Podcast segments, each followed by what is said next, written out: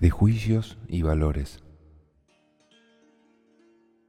Este es un cuento de autor desconocido por mí. En cierta ocasión, un aprendiz que tenía muy poca autoestima pidió consejo a su maestro.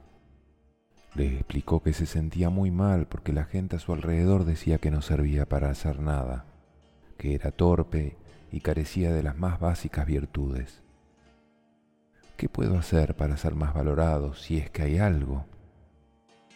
El maestro, sin prestarle demasiada atención, le dijo, No puedo ayudarte ahora. De veras que lo siento, joven. Pero yo tengo un problema más importante. Si primero me ayudas tú a mí, tal vez te podría ayudar después. El joven se sintió mal, pues su maestro tampoco parecía demostrar mucho interés en él aunque le contestó, Estaré encantado de ayudarle, maestro, por lo menos en aquello que humildemente pueda. Sin agradecerle siquiera, el maestro se llevó la mano derecha al meñique y se sacó un anillo. Toma este anillo y mi caballo, que está afuera. Cabalga hasta el mercado y busca un comprador para mi anillo. Tengo que afrontar una deuda para que no recaiga sobre mí la vergüenza, y debes obtener la mayor ganancia posible de mi anillo, aunque no aceptes menos de una moneda de oro. Y date prisa, es urgente. El joven obedeció y partió inmediatamente hacia el mercado.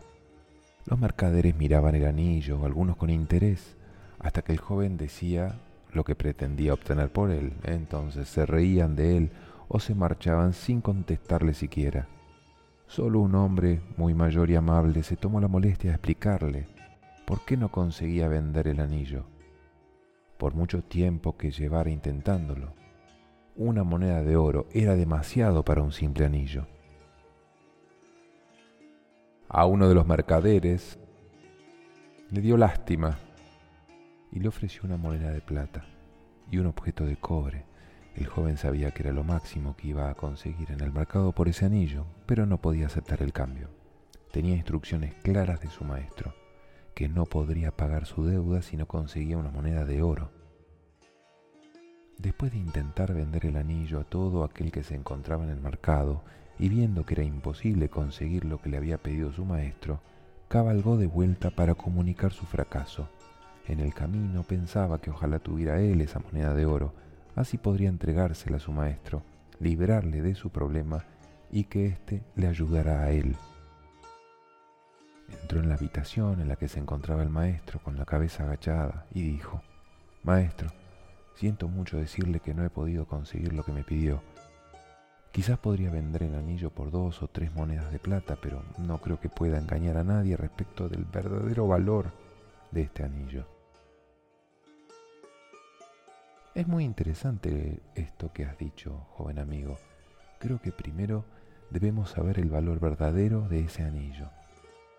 Acude al joyero. ¿Quién mejor que él para saberlo?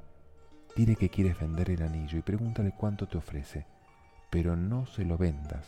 Ofrezca la cantidad que ofrezca. Y vuelve aquí con mi anillo. Otra vez el joven obedeció y rápidamente visitó al joyero el joyero tomó el anillo en sus manos, luego buscó una lupa y lo examinó con atención a la luz de su lámpara.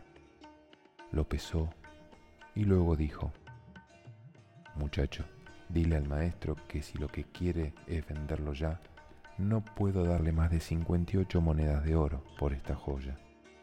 ¿58 monedas? Lo siento, chico. Si esperamos al comprador adecuado, podríamos obtener hasta 70 pero si le urge tanto.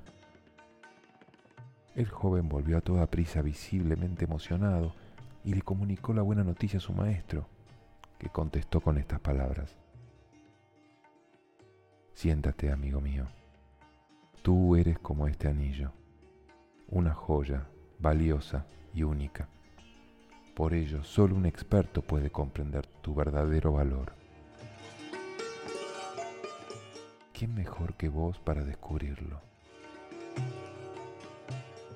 ¿Qué haces por la vida pretendiendo que cualquiera lo descubra por vos?